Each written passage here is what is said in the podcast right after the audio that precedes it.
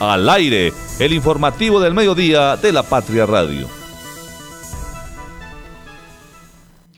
11 y 36 de la mañana y a esta hora saludamos entonces a toda nuestra audiencia radial en el informativo del mediodía aquí en La Patria Radio. Tenemos varios temas para discutir con ustedes que estaremos desarrollando a lo largo de nuestro noticiero. Once Caldas les devuelve la fe a sus hinchas con la brillante victoria sobre Millonarios. No más plazos ni adiciones para intercambiador de los cedros, dice secretario de Infraestructura.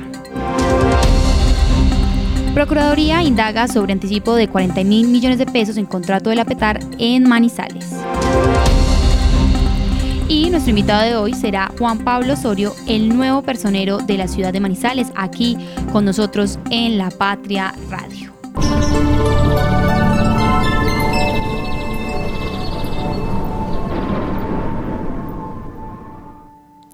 11 y 37 de la mañana y a esta hora le comentamos a quienes nos escuchan que tenemos ya 23 grados de temperatura y al parecer en una hora exactamente, en media hora al parecer este nuevo reporte actualizado, lograremos los 23, los 24 grados de temperatura. Según esto no hay reportes de lluvia hasta las 3 de la tarde y al parecer hay probabilidades de lluvia a las 5 de la tarde, sin embargo ya son más escasas, solo del 10%. Tendremos un cielo parcialmente nublado y una temperatura máxima de 24.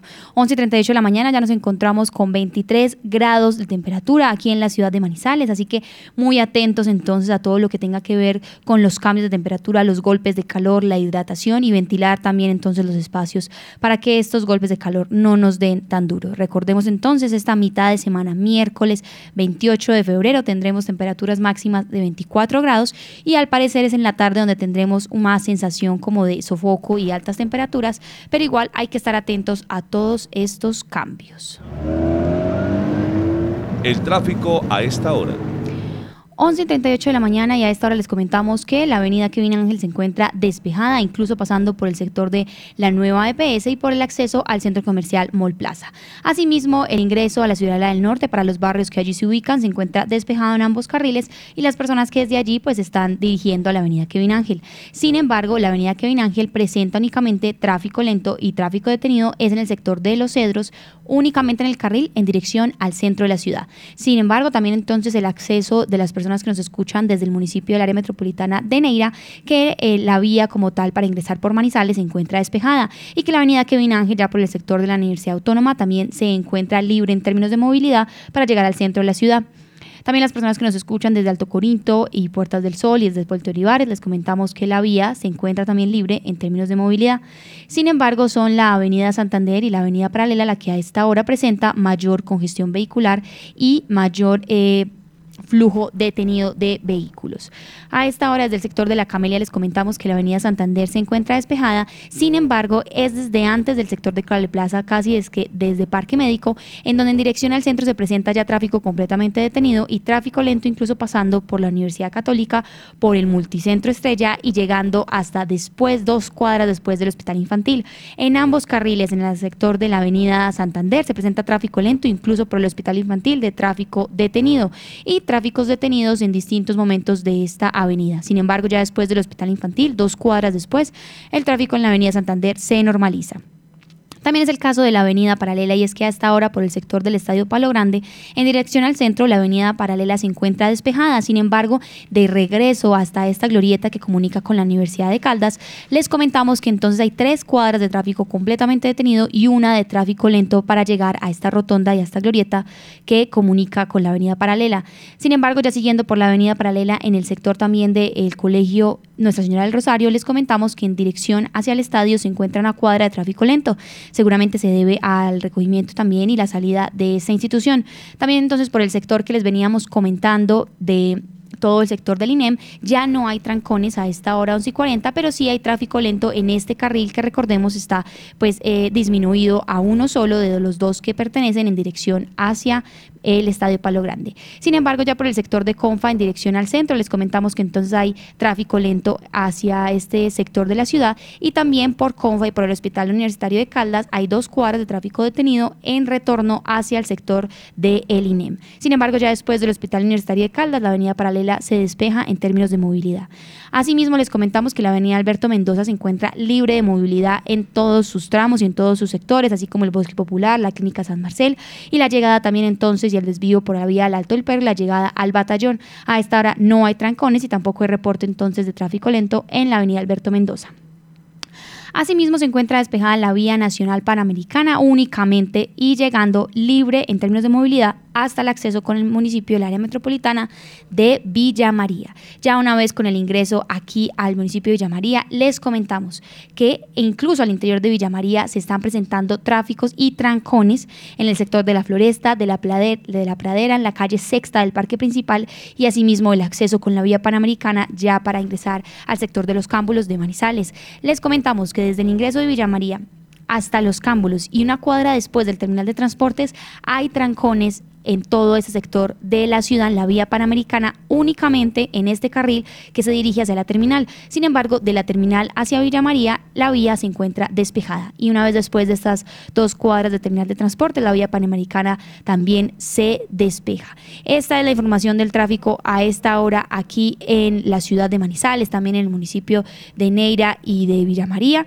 Eh, y también, por supuesto, las vías nacionales que estamos aquí transmitiendo. Recuerden entonces que estamos muy atentos a todo lo que vaya surgiendo en términos de actualizaciones, en términos viales y recordemos entonces, la avenida Santander es la que presenta mayor flujo vehicular, incluso desde el sector del cable hasta una cuadra después del hospital infantil y la avenida Kevinán y la avenida paralela, disculpen, la avenida paralela por el sector entonces también de el INEM y de Confala 50 y Hospital Universitario de Caldas. A esta hora la avenida Kevin Ángel es la que presenta mayor... Eh, despeje vial para las personas que nos escuchan, 11 y 43 de la mañana, asimismo la avenida Alberto Mendoza y recordemos entonces el trancón más largo que se está presentando hasta ahora en Manizales es desde la entrada al municipio de Villa María, pasando por los cámbulos y una cuadra después del terminal de transportes.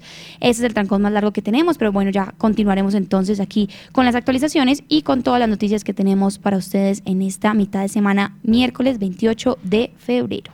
Clic en lapatria.com 11.43 de la mañana y entonces ya saludamos también a nuestra editora web, Margaret Sánchez. Aquí tenemos nuevamente la presencia de nuestra editora para continuar con el clic en lapatria.com. Margaret, bienvenida al informativo del mediodía. Sofía, buenas, eh, buenos días todavía para usted, para todos los oyentes, para las personas que están conectadas a través del Facebook Live de La Patria y también a través de Radio Cóndor. Así es, Margaret, cuéntenos porque hoy nos trae varias actualizaciones, algunas positivas y demás, pero también estamos pendientes de lo que sucede en la ciudad. Así es, Sofía, pues una de las informaciones que tenemos en nuestro portal lapatria.com es la visita de la Procuraduría, de una comisión de la Procuraduría General de la Nación, que estuvo pues en la ciudad para verificar el estado de la construcción de la planta de tratamiento de aguas residuales PETAR de los Cámbulos, eh, cuyo contrato terminó pues anticipadamente eh, por presunto incumplimiento de la firma mexicana FIPASA. Allí pues en estos terrenos, que recordemos que hace unas semanas, pues la empresa Aguas de Manizales tuvo que recurrir a una acción policial para eh, recuperar estos terrenos donde se estaban haciendo algunos movimientos de tierras, pero pues que de petar todavía no tenemos nada. Y pues por eso la Procuraduría pues pone la lupa en este contrato de un anticipo de 40 mil millones de pesos a esta empresa mexicana FIPASA y pues de todo lo que está pasando con este contrato. También dice que van a estar pues viendo todo el proceso licitatorio desde Aguas de Manizales, que comenzó desde el 2019 y que tuvo varios tropiezos. Escuchemos a la eh, procuradora delegada que estuvo acá, ella es la procuradora segunda delegada para la contratación estatal, Marcela Sáenz, quien estuvo pues recorriendo los terrenos con un equipo técnico y pues escuchemos qué es lo que encontró y qué es los pasos a seguir que tiene la Procuraduría. El objeto primordial de esta visita es eh, la recolección de una serie de pruebas que fueron ordenadas dentro de la indagación preliminar que venimos conociendo en la delegada frente a la etapa precontractual, la etapa de ejecución o contractual y frente al desembolso de más de 40 mil millones de pesos que efectuó Aguas de Manizales a la empresa contratista y que durante el recorrido de esta visita hemos podido observar que los 40 mil millones de pesos no han sido invertidos toda vez que solamente existe un avance de obra de ejecución de un aproximado de 3%. Em, básicamente es eso, la recolección de las pruebas, venir hasta acá, hasta el terreno, observar que efectivamente eh, la obra no se ha ejecutado y los dineros no han sido recuperados por parte de los intervinientes dentro de este em, proceso de contratación estatal. Para los oyentes que se conectan a esta hora, pues estamos hablando de esta visita de la Procuraduría, de una comisión de la Procuraduría a los terrenos de, la, de las obras de la planta de tratamiento de aguas residuales PETAR en Los Cámbulos, allí al lado de la terminal de transportes de Manizales, pues donde estuvo eh, Marcela Sáenz, Procuradora Segunda Delegada para la Contratación, eh, donde estuvo revisando pues estos terrenos y eso era lo que nos contaba de esta visita. Y pues la Procuraduría también manifestó eh, su preocupación sobre las acciones legales que Aguas de Manizales adelanta para reclamar ante la compañía de seguros con el fin de hacer efectiva la póliza que cubre el anticipo de 40 mil millones de pesos dado, dado a la firma mexicana FIPASA, pues que equivale al 30% de valor del total de la licitación. Allí en lapatria.com los invitamos a ver eh, esta actualización donde también tenemos otras noticias relacionadas del seguimiento que ha hecho la Patria a esta obra de la Petar Los Cámbulos, desde lo que mencionábamos de los tropiezos. Eh, Sofía, usted que ahora es presentadora de Un Café con la Patria, pues también tuvimos un capítulo de todos estos procesos que ha tenido la licitación de la PETAR. Así es, Margarita, es que ese ha sido un tema que también la ciudadanía incluso ha manifestado en los comentarios a través de nuestras redes sociales y plataformas digitales y digamos que están ahí a la espera porque entonces tienen este susto de que se vuelva entonces también un elefante blanco y ha sido pues todo un tema de discusión aquí como también sabemos en La Patria. Así es, eh, eh, además que desde su cuenta de Twitter la Procuraduría ya menciona que es una obra fantasma. Entonces quisiera saludar a nuestra editora de opinión, Marta Lucía Gómez, quien esta, esta semana tuvimos un editorial sobre las obras de la PETAR, donde también pues desde la patria se abordaba este tema. Marta, ¿usted qué piensa de esta visita a la Procuraduría? Dicen que le ponen lupa, pero pues este contrato lleva ya varios años y pues nada que avanzan las obras de la PETAR. Margaret, buenos días, también para Sofía, para todos eh, los oyentes en este miércoles 28 eh, de febrero previo a la finalización del mes.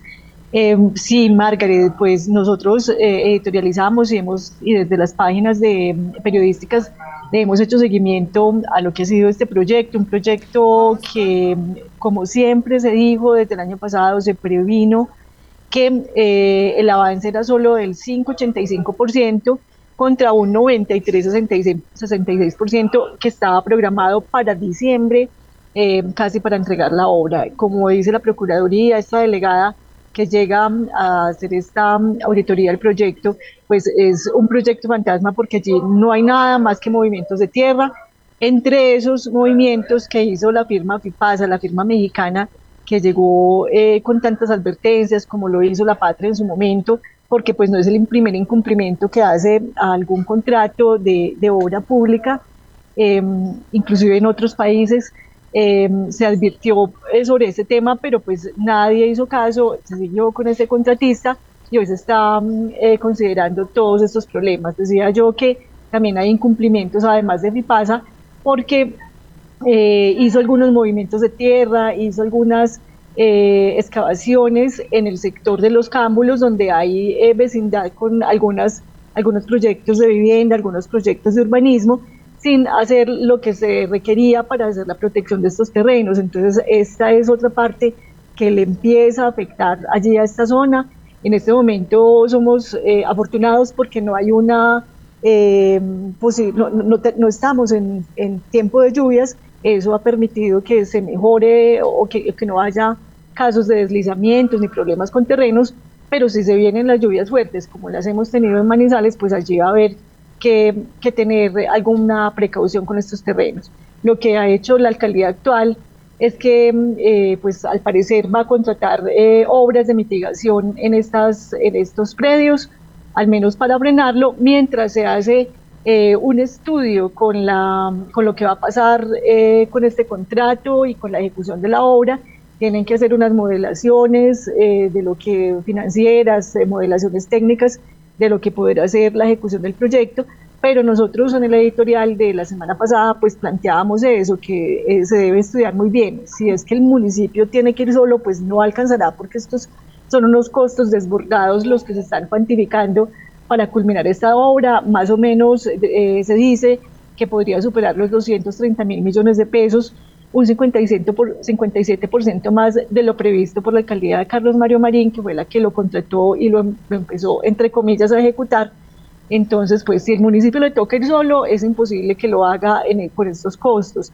Si el Ministerio de mm, eh, Vivienda, que es el que está aportando, ha aportado recursos, que con el que se le dio el anticipo a la firma FIPASA, Em, pues si, si va a seguir aportándole recursos a este proyecto, pues sí se podrá ejecutar. Si no, habrá que estimar si se hace una petar mucho más pequeña o si hay que desistir de realizarla en este momento, porque pues eh, la, el municipio que está representado ahí en, en Aguas de Manizales, que es la contratante de esta mm, licitación, pues eh, tendrá que abstenerse porque Aguas de Manizales tampoco está en muy buen momento que digamos como para incurrir en gastos adicionales de obras.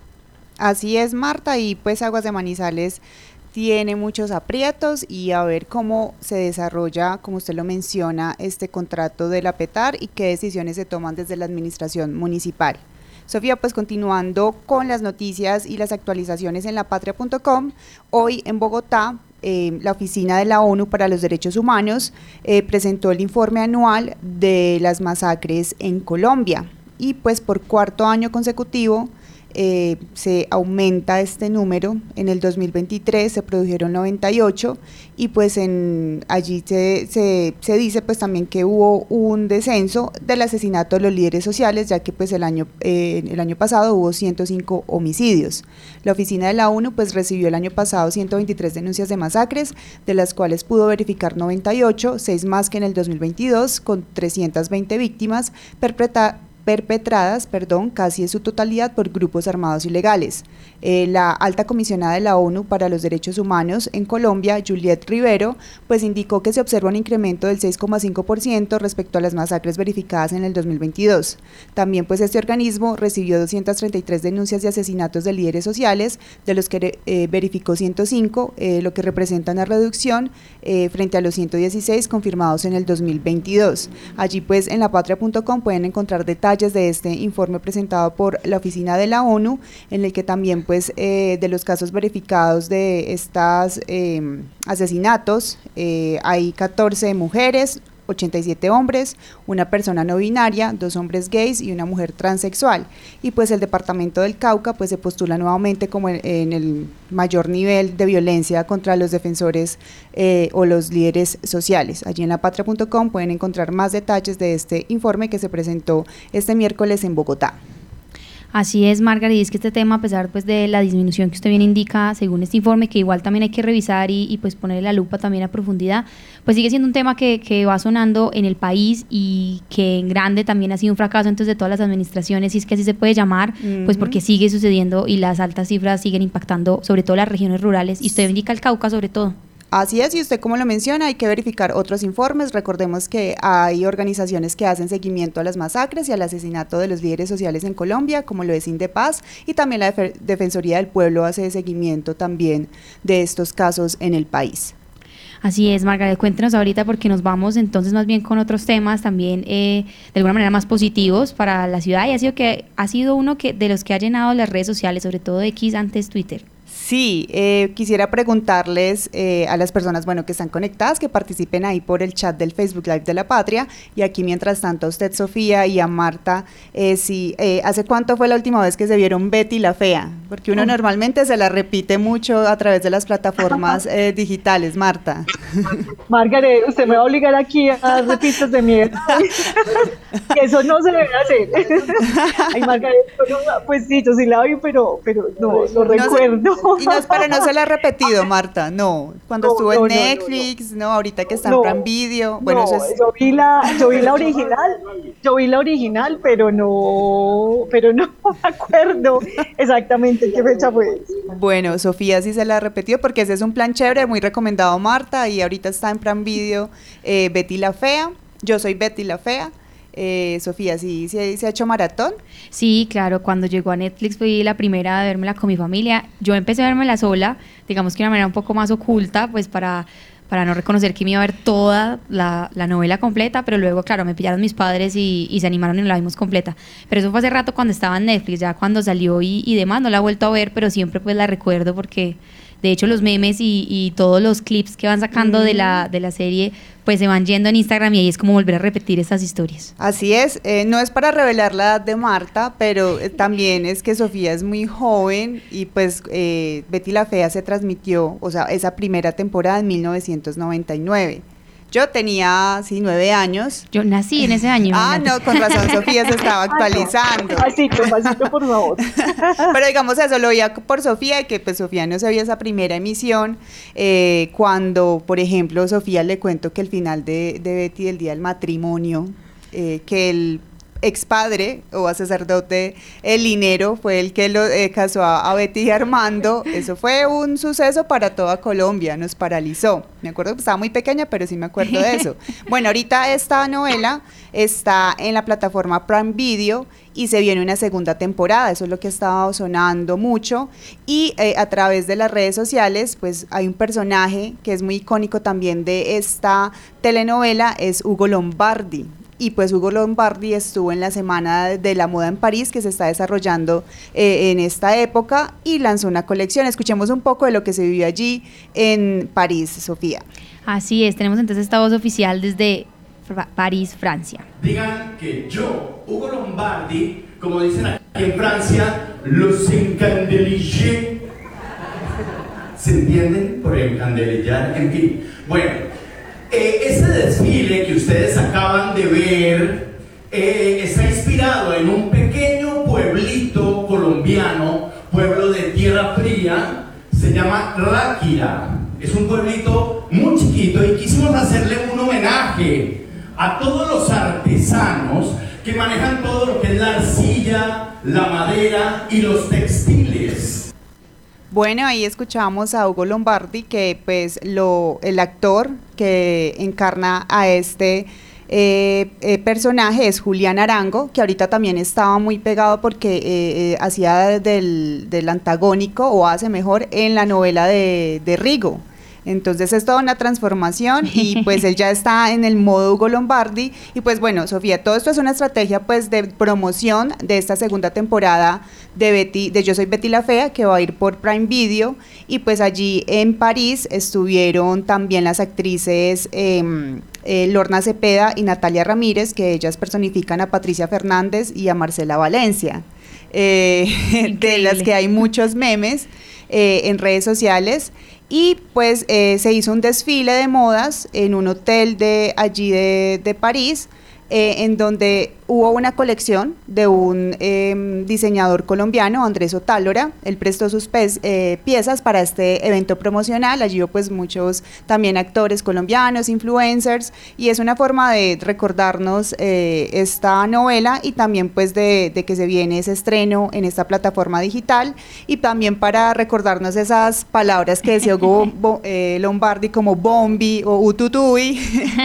Era- es un personaje muy, muy jocoso y pues bueno, vamos a ver qué nos trae esta segunda temporada, a ver si eh, nos actualizamos de nuevo con Betty la Fea esa primera temporada y a ver qué eh, sigue en la nueva parte de, Betty la Fea. Entonces allí tenemos en lapatria.com eh, más detalles de este desfile de modas eh, promocional para esta serie y más información en lapatria.com de otras actualizaciones que tenemos en el día de hoy, Sofía. Así es, Margaret. Yo no sé, yo a veces pienso mucho en ese tema de sacarles temporadas a, a lo que fue un gran éxito anteriormente. Esperemos que no nos decepcionen y sabemos que también la audiencia entonces fiel seguidora de Yo Soy Betty la Fea pues también se sienta correspondida con esto. Recuerden que en lapatria.com pueden estar ampliando esta información que aquí compartimos en el informativo y que estaremos actualizando todos también sus comentarios y atentos a lo que ustedes reaccionen con respecto a esta emblemática serie de, de aquí de Colombia. Bueno, Margaret, cuéntenos porque acá también nos están escuchando muy pendientes de nuestro habitual eh, sondeo. Sí, bueno, cerrando ahí el tema de Betty la Fea, también es un reto con todo el elenco, los personajes que tenía. Por ejemplo, en esta temporada se sabe que no va a estar Daniel Valencia, que era como el villano, por decirlo así, de la novela, aunque no era tan malo. Él estaba velando por los intereses de Ecomoda. eh, pero bueno, eso es también una de las novedades. Y bueno, para cerrar este clic en lapatria.com, eh, la pregunta que tenemos a esta hora en nuestro sondeo es, cuando está al volante, ¿tiene en cuenta la presencia de cámaras de fotodetección en Manizales? Esta pregunta eh, para Marta y Sofía, que son conductoras, yo soy peatón, pero cuando acompaño eh, a personas en su vehículo, sí me pongo como en ese modo, porque ya veo que el conductor está muy prevenido de si por ahí están las cámaras de, de fotodetección. Marta, ¿usted sí está eh, o tiene presente la, estos aparatos en las vías? Sí, Margaret, o sea, uno trata de ser eh, responsable siempre, de conducir, de cumplir las normas, pero yo creo que el, solo hecho de uno sentirse vigilado sí intimida un poquitico y uno se inhibe de hacer muchísimas cosas. Eh, no, no va a ser algo malo porque, como digo, el, el interés de uno es cumplir con las normas, pero si va uno como con más precaución, reduce la velocidad. Por eso es que yo insisto, me parece que este sistema de fotodetección sí ha servido eh, y acompañado por la estrategia de la presencia de guardias en la ciudad también ha sido excelente porque la movilidad, es, o se ha visto muchísima mejora en la movilidad, pero, indi, pero indiscutiblemente uno sí se abstiene de muchas cosas cuando sabe eh, que en esos eh, tramos en esos trayectos donde están las cámaras que están anunciados previamente, pues se, se, se, abstiene uno de muchas cosas y va reduciendo velocidad y se vuelven conductores mucho más disciplinados. Y va recordando si tiene los papeles al día, todo eso. Sofía, ¿cuál es su respuesta? La verdad es que sí, sí, claro. He pasado no por todas las partes, porque uh -huh. he visto que también, por ejemplo, están por esta avenida Colón que está cercana como rodeando y llegando a la Universidad de Manizales y demás. Pero sí, la verdad es que sí, como que siento la, la, presión, como dice Marta, y entonces como que me pongo más, más activa y más alerta. Eh, sin embargo, pues sí, las personas que no tienen los papeles y demás, yo creo que son los más asustados. Uno lo único que hace es como pasar un poco más despacio, estar más presente, notarlo y acordarse que está la zona. Pero sí me parece que es una buena manera de detectar entonces para que todos estemos al orden y a raya con, con estos documentos que al fin y al cabo lo que hacen es protegerlo a uno también como conductor y a quienes uno lleve en el vehículo. Así es, y para recordar que no es solo por velocidad, también hay otras cosas que están pendientes allí las autoridades. Pues a la pregunta de si tiene en cuenta la presencia de cámaras de fotodetección en Manizales, pues cuando está al volante, por el sí está el 61,47% y por el no 38,53%. La invitación es a nuestros oyentes y a las personas que están conectadas en el Facebook Live es que ingresen a lapatria.com, también dejen ahí su voto y se actualicen con toda la información que tenemos para ustedes este miércoles. Así es, Margaret, muchas gracias por estas actualizaciones en el clic de lapatria.com. Nosotros vamos a entrar a una pequeña pausa comercial y ya regresamos entonces con nuestro invitado de nuestra mañana de hoy, de nuestro informativo del mediodía, en este 28, último día de febrero, aquí en el informativo de La Patria Radio.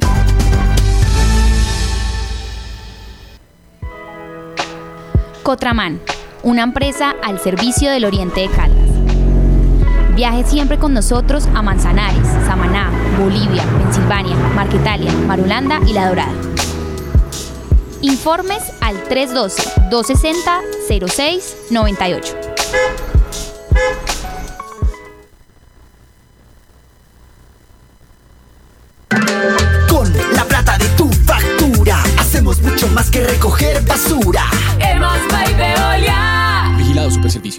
¿Sabes qué sucede con el deporte, la economía, la política, el entretenimiento de Manizales, Caldas y el país? Suscríbete a La Patria Impresa tres meses por solo 92 mil pesos o a La Patria Digital por un año por solo 89 mil pesos. Y entérate de todo lo que pasa dentro y fuera de tu ciudad con La Patria, el periódico de casa. Informes 893-2880. Cotraman una empresa al servicio del Oriente de Caldas. Viaje siempre con nosotros a Manzanares, Samaná, Bolivia, Pensilvania, Marquetalia, Marulanda y La Dorada. Informes al 312-260-0698. Comprar o vender tu carro nunca había sido tan fácil. Feria del Usado, este sábado 2 y domingo 3 de marzo en Expoferias. Organiza la patria. Entrada gratuita. Si deseas vender tu vehículo, escríbenos a la línea única de WhatsApp La Patria 320-727-3645, opción 5, publicidad. Y haz parte de esta gran feria. El informativo del mediodía.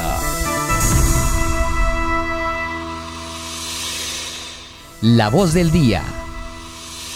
12 y 5 de este mediodía aquí en nuestra mitad de semana, miércoles 28 de febrero, aquí en el informativo del mediodía. Ya tenemos para las personas que también nos están escuchando y viendo a través de nuestras distintas plataformas digitales a nuestro invitado de hoy, al nuevo personero de Manizales, Juan Pablo Osorio Gallo. Juan Pablo, bienvenido a La Patria Radio. Gracias por querer venir a conversar con nosotros. Hola, ¿cómo estás? Mucho gusto. Eh, un saludo muy especial para la mesa de trabajo. Eh, para mí es un honor acompañarlos en esta, en esta mañana. Bueno, nuevo personero de Manizales, usted ya tenía la experiencia también en la Merced, digamos que todo su tema como abogado también y las múltiples experiencias que ha tenido como profesional. ¿Usted cómo recibe entonces este cargo? Y cuéntenos eh, un poco más de usted para conocer el contexto. Ya habíamos sacado unas notas suyas aquí en el impreso, pero eh, pues también para conocer usted cómo llega entonces a este cargo y cuáles van a ser esos retos principales que también ha mencionado en salud mental. Sí, mi nombre es Juan Pablo Osorio Gallo, eh, soy abogado de la Universidad de Caldas, especialista en Derecho Administrativo, magíster en, Derechos Humanos, Gestión de la Transición y Postconflicto y maestrando, actualmente estoy terminando una maestría en Memoria y Escenarios Transicionales.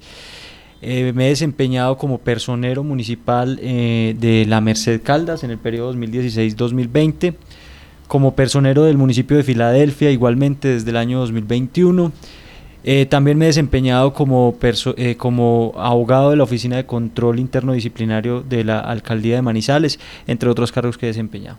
¿Cómo he llegado a, a, este cargo? El concurso inició en octubre del año pasado, más o menos en octubre, con inscripciones de cerca de 100 abogados.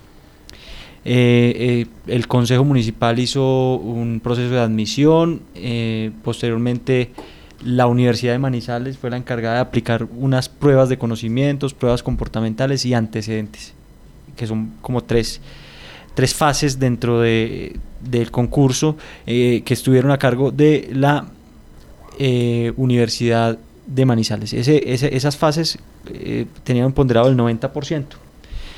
Es luego de ese proceso quienes superaron esta fase del concurso, pasan eh, al Consejo de Manizales nuevamente un listado con unos ponderados del 90% y es el Consejo de Manizales el encargado de hacer una última prueba que es la entrevista que corresponde a un elemento subjetivo eh, del Consejo Municipal y eh, otorga un, finalmente un porcentaje de un 10% del ponderado total conformando el 100% y así se conforma entonces la lista de elegibles para la elección del personero que se dio esa entrevista se dio el 20, 20 de, de, febrero. Así es. Personero, antes de, irnos con este tema, pues nosotros estuvimos hablando incluso ya con el personero saliente y los retos que quedan para la ciudad y son muchos. De hecho, usted mencionaba incluso hace pocos días pues un tema en la salud mental y también una defensa también en San José y demás. ¿Cuáles van a ser esos retos o ese sello suyo al que usted cree se le va a tener que dar prioridad en la ciudad de Manizales precisamente para la defensa de los derechos humanos?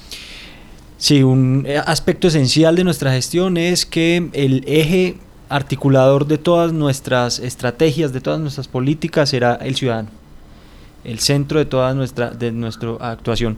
En ese sentido, consideramos importante reconocer algunas medidas que la personería de Manizales ha ejecutado con éxito a la fecha y es la cercanía con la ciudadanía. En un primer término, es una, una personería que ha tenido puertas abiertas a la ciudadanía, que ha sido cercana a juntas de acción comunal, a juntas administradoras locales y a liderazgos de base que finalmente dan sentido a la labor de la, de la personería municipal. Consideramos un aspecto fundamental ese, la cercanía al ciudadano, la comunicación directa con, eh, con este y mm, leer las verdaderas necesidades de la ciudadanía desde las organizaciones de base.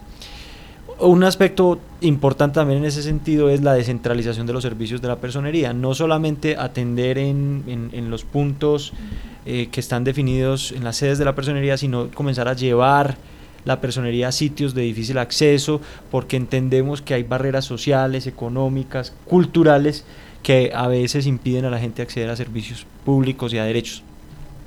Eh, otra acción, como lo dijiste, muy importante para la personería es reconocer el problema de salud mental que es grave en el municipio de Manizales y reconocer que es un problema multidimensional que asimismo requiere estrategias transversales y de diferentes instituciones articuladas bajo una política pública coherente, una política pública adecuada, bien formulada y un seguimiento efectivo que nos permita eh, permanentemente evaluar estas medidas y, si son coherentes realmente con, con el problema. Bueno, eh, personero, usted, eh, como lo mencionaba, pues ayer se posesionó, y, pero usted, digamos que empieza esas funciones como tal a partir del primero de marzo, que es decir, este viernes. Quería preguntarle si ya ha tenido la oportunidad de encontrarse con el secretario, eh, perdón, con el personero saliente, de hacer ese empalme y qué ha visto usted, cómo la encuentra. Pues usted también lo mencionaba, ha estado eh, como personero en otros municipios y quisiera saber usted qué puede, cómo comparar, cómo nos analiza y cómo ve esta personería.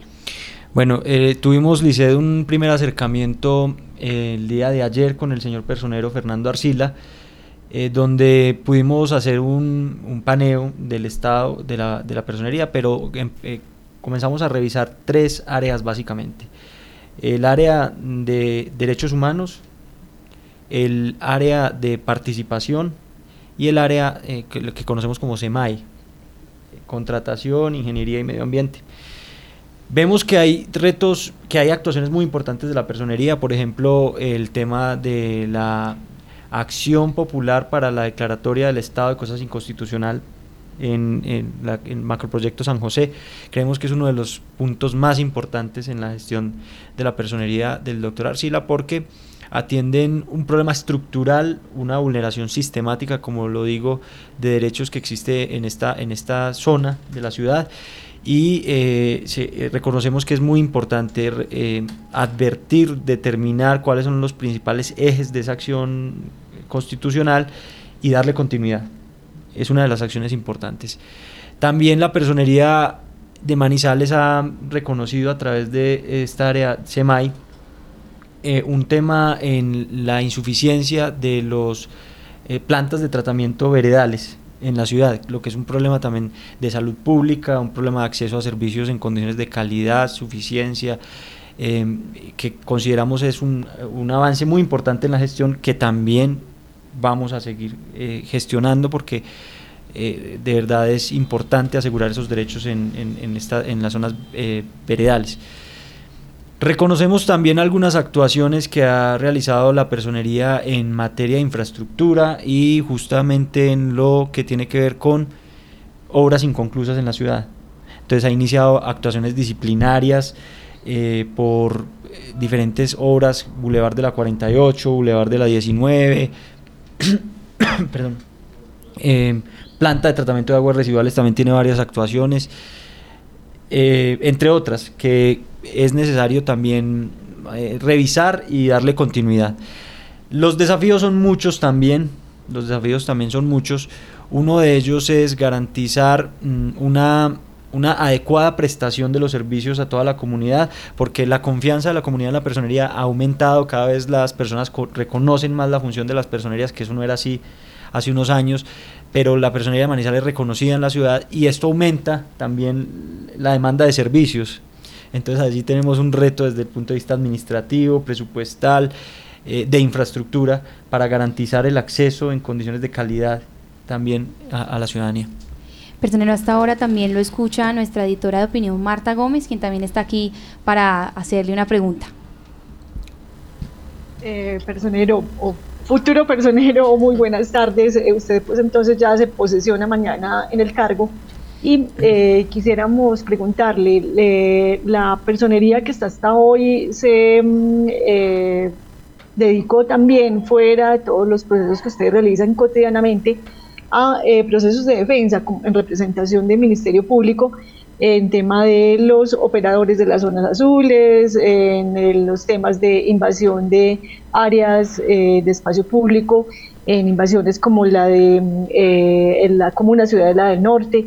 Eh, yo quisiera preguntarle cuál va a ser su énfasis en estos temas de ciudad, teniendo en cuenta que tenemos tantos sitios donde se está ocupando el espacio público. Les recuerdo yo, fuera de este de la comuna ciudadela del norte, de estos terrenos ocupados por invasiones, eh, también en el sector de Chipre, donde pues hay una acción popular que no se ha cumplido y sigue la ocupación del espacio público. Ahí hay que eh, también abogar por la defensa de quienes exigen el cumplimiento y la protección del espacio público. ¿Cuál va a ser su, posición frente a temas como este?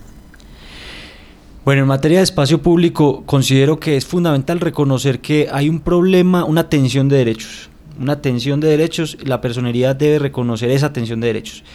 Y es básicamente, y que además está conectado con la informalidad laboral, los índices de desempleo, eh, y, en general las condiciones de vida ahora son difíciles para las personas. Debemos partir también de ese reconocimiento.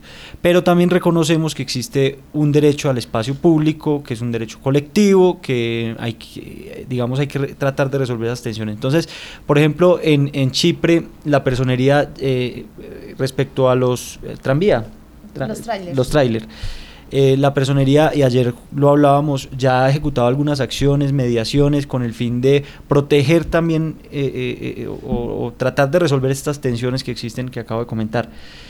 La labor de la personería es mediar, mediar en estos derechos, lograr que se logre el restablecimiento del espacio público, que se, que se permita ese restablecimiento en beneficio de la colectividad, pero asimismo garantizar el respeto de los derechos fundamentales como el mínimo vital, el derecho al trabajo, la dignidad de las personas, porque finalmente el centro de toda la actuación estatal debe ser eso, la dignidad. Eh, la personería debe acompañar estos procesos ejecutando las acciones judiciales y administrativas para, para lograr que se resuelvan las tensiones, garantizando derechos fundamentales, pero también el, el derecho a el goce a un espacio eh, sano, al espacio público eh, libre de obstáculos, entre otras. creo que les, es muy importante garantizar medidas de fondo, entonces revisar qué es lo que lleva qué es lo que lleva a la ciudadanía a la, a, la venta informal, ¿Qué es, cuáles son los determinantes, las causas, porque si no son, eh, como, como decimos, eh, pañitos de agua tibia, finalmente la gente va a tratar de seguir eh, sobreviviendo y, y, para esto pues acude a, la, a, las condiciones de informalidad y a la ocupación del espacio público determinar, eso, implica medidas que atiendan el desempleo, la informalidad, pero también que, eh, tengan en cuenta la reubicación de estos vendedores eh, cuando se dan condiciones de confianza legítima, decimos en derecho. Eh, hay que reubicar estas personas garantizando entonces garantizando la efectividad de los derechos fundamentales. Bueno, personero, pues esta semana se está realizando la semana de la participación ciudadana que está liderando eh, obviamente pues la personería y mañana como que será ese último encuentro. Quisiera saber si usted obviamente va a estar allí y en esas primeras acciones, cómo va a ser ese acercamiento suyo con los líderes em, de la ciudadanía. Usted lo manifestaba que esta personería pues tuvo una buena relación eh, con la comunidad y quisiera saber usted ahí cómo, cómo va a llegar para también tener usted una buena relación con estos ciudadanos que obviamente pues le van a dar a informar a usted de primera mano pues esas necesidades o esos contratiempos que, la alcaldía no le soluciona. Así es, la personería de Manizales tiene una relación estrecha, como lo dije, con organizaciones de base, con juntas de acción comunal eh, y con juntas administradoras locales, entre otras. en la semana de la participación se ha consolidado como un evento institucional muy importante para la ciudadanía. Eh, eh, hay que reconocer que la personería de Manizales ha jugado un papel fundamental en, ese proceso. Creo que es muy importante eh, en lo relacionado con la semana de la participación hacer parte a otras entidades, que ya no sea una, una, una organización que dependa solo de la personería de Manizales, sino a las dimensiones que ha tenido, el reconocimiento en la ciudadanía, también comience a vincularse eh, por ejemplo, a la alcaldía municipal, que, lo ha hecho, pero eh, podría darse un, un apoyo más importante y otras instituciones que tienen que ver con, con, este proceso. Creo que es importante reconocer el proceso que ya lleva la personería, las bases de datos y las actuaciones que ha realizado, eh, por ejemplo, en el Carnaval de Derechos Humanos, en Semana de la Participación, PEMA 180, entre otras políticas que ya se han ejecutado. Eh, reconocer y continuar, reconocer siempre lo bueno y continuar con estas políticas de la, de, la personería de Manizales. Creo que así podríamos eh, hacer un trabajo importante, pero también otro tipo de organizaciones que podríamos vincular aún más al trabajo de la personería es organizaciones de mujeres, por ejemplo. Hay unas organizaciones de mujeres fuertes aquí en el municipio de Manizales que pienso que también podrían hacer parte, integrar y dar ese toque que también hace falta en una institución como la personería de Manizales. Así es, usted ahorita hablaba como de este tema, este término de dignidad y también se asocia entonces mucho con lo que está pasando con San José. Y esa es una pregunta que se ha hecho a lo largo de los años, a lo largo de las nuevas personerías y que sigue haciéndose. Es decir, ¿usted piensa que, que pueda ser esta la oportunidad durante pues, su proceso de devolver un poco más de dignidad a esta comunidad y también pues, de adelantar los procesos a partir jurídicos? Porque es todo un enredo que no solamente involucra entonces, eh, como, ¿cómo se diría esto? Que no involucra entonces que haya como la disposición de las personas, sino que en serio toca hacer un trabajo jurídico muy importante para devolverle dignidad a esta comunidad. Así es, porque lo que hemos reconocido es que el macroproyecto implicó una ruptura del tejido social, de las dinámicas económicas, familiares, y, estas personas fueron ubicadas en, sitios eh, extraños, por llamarlo de alguna manera, con condiciones a las que no estaban acostumbrados y eso generó otro tipo de dinámicas de conflictivas, de conflictividad. Entonces, eh, vemos también que la zona eh, de influencia del, proyecto pues una zona olvidada por el Estado, como decimos un territorio de nadie, si, digamos teniendo mucho cuidado también en el lenguaje. Mm, porque hay una insuficiencia del Estado, eh, como lo ha reconocido la personería de Manizales, para brindar servicios públicos. Entonces eh, tenemos problemas en, infraestructura vial, problemas en, servicios públicos, en redes, por ejemplo, de, para el alumbrado público, entre otras dificultades pues que son muchos, muchos, muchos problemas que hacen parte de una sistematicidad y eso es lo que busca atacar el, la acción popular que presentó la personería Manizales. Así es, personero, hasta ahora pues ya el tiempo siempre se nos va muy rápido en radio, no sé si quiera decirnos algo más con esta llegada de las personas que lo están escuchando en este inicio ya que pues arranca y marzo de hecho ya va a arrancar entonces bajo su autoría en esta nueva personería, me imagino que va a tener también sus nuevos enfoques y pues todo su, su trabajo, acá siempre será micrófono abierto, pero no sé si le alcance como para decirle algo a quienes nos están escuchando, sobre todo la ciudadanía, que también es muy frecuente que nos escriban líderes también de las comunas y algunos sectores de Manizales siempre con sus denuncias y sus quejas. Bueno, eh, la invitación es eh, a trabajar siempre la mano de la personería municipal. Seremos una personería de puertas abiertas, cercana a la ciudadanía, cercana a los medios de comunicación, porque queremos que se conozca lo que hace la personería y también que ustedes nos llamen la atención frente a los temas en los que de pronto nos falta también priorizar. Entonces, la invitación es a la ciudadanía a arropar la personería municipal, a ser parte de la, de, la, de la planeación institucional, vamos a hacer un plan estratégico, esperamos que ese plan estratégico recoja las verdaderas necesidades de la población manizaleña y también que ustedes puedan hacer parte de ese proceso sería muy importante para, para nosotros. Les agradezco el espacio y la disponibilidad siempre a atender sus inquietudes. Bueno, personal, muchas gracias. Estaremos atentos pues entonces a cómo se vaya desenvolviendo en este proceso y todo lo que vaya existiendo en la ciudad, que también podamos hacer ahí la conexión. A estar entonces también nos vamos 12 y 23 de la mañana ya este miércoles que se nos acaba el tiempo nuestro informativo con nuestro habitual Supimos. Supimos que... 2 y 23, Marta, y a esta hora nuestros oyentes también entonces están aquí pendientes de su habitual Supimos para finalizar nuestro informativo del mediodía. Sofía, sí, muchas gracias. Pues recuerda que yo había contado sobre la, de, la solicitud que habían hecho en Villa María para que las fiestas se realizaran, se siguieran realizando no cada dos años, sino cada año.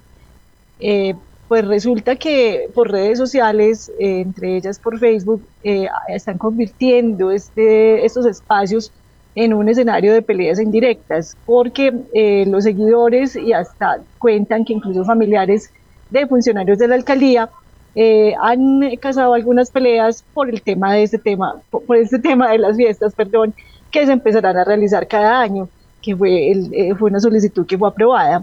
Eh, se dice que ante las inquietudes, porque van a llegar más recursos para ejecutar ese tipo de actividades festivas, pues al no faltó quienes tildaran a los que no están con el gobierno de que se, que se oponen al, al desarrollo porque pues no quieren que esas fiestas se realicen cada, cada año. Entonces aquí hay que tener un poquito más de em, eh, algún tema de, de, ser más conciliadores con, los, con las posiciones y eh, pues se dice que eh, la alcaldía este, el año pasado dejó en un segundo plano lo que fue el Festival Campo Elías Vargas y dicen que ojalá no pase lo mismo con todos los eventos que se están programando, si es que van a ser anuales como ya se está pidiendo. ¿Tenemos espacio, Sofía, para otro supimos o no? Adelante, Marta, nos alcanza todavía para concluir con otro. Muchas gracias, Sofía. Entonces aquí nos vamos para Supía, en otro de los eh, municipios de Caldas, donde eh, Mauro Alexander Quiseno, quien fue candidato a la alcaldía por el partido Alianza Verde, pues siguió en este momento, pero con otra campaña. Ahora su objetivo es ambiental y social.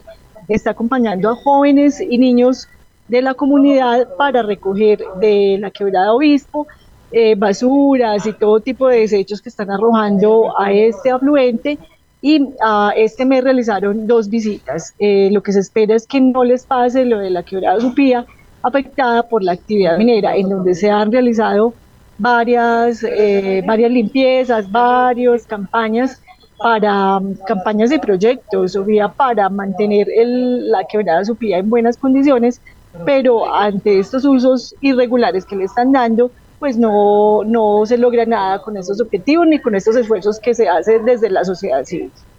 Así es, así es, Marta. Estaremos entonces también muy atentos a toda esta información. Recordemos a nuestra audiencia entonces que tenemos toda nuestra habitual sección de Supimos en el informativo de la mañana y aquí al mediodía también de parte suya quien nos trae siempre estas noticias y por supuesto en nuestro impreso siempre lo van a poder encontrar también eh, todos los días. Publicamos varios Supimos, uno, dos, tres, incluso el fin de semana nos dedicamos casi una página completa, pues para que las personas también se vayan enterando de estos pequeños accesos que tenemos y estos enlaces que también tenemos en nuestro impreso miércoles 28 de febrero de 2024. Hoy hay que decirlo, ya se nos va también el penúltimo día de febrero, pero tenemos entonces miércoles también para qué hacer en Manizales y recordemos que hoy en la sala de teatro El Escondite de Chipre, 7 y 15 de la noche, se estrena obra, aquí obra de teatro, aquí en la ciudad de Manizales. También se va a tener un costo de 20 mil pesos y el jueves mañana también va a estar para las personas interesadas en este monólogo que se va a estar presentando allí. Hoy tenemos también entonces en lapatria.com todas las actualizaciones y los temas que aquí estuvimos desarrollando con ustedes. Y recuerden que hoy tenemos 20 páginas de lectura para ustedes por 1.700 pesos, aquellos amantes todavía del impreso, del impreso físico y de leer estas noticias. Y para quienes no todavía, pues está lapatria.com. Gracias quienes se conectaron a través de 1540M Radio Cóndor y nuestras distintas plataformas digitales, a través de los comentarios también en los que estamos muy pendientes de estar haciendo seguimiento a todas sus denuncias.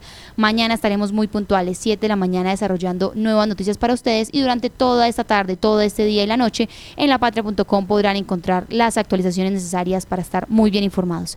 Gracias a quienes se conectaron y nos vemos entonces mañana en una próxima emisión aquí en el informativo, en los informativos de La Patria Radio.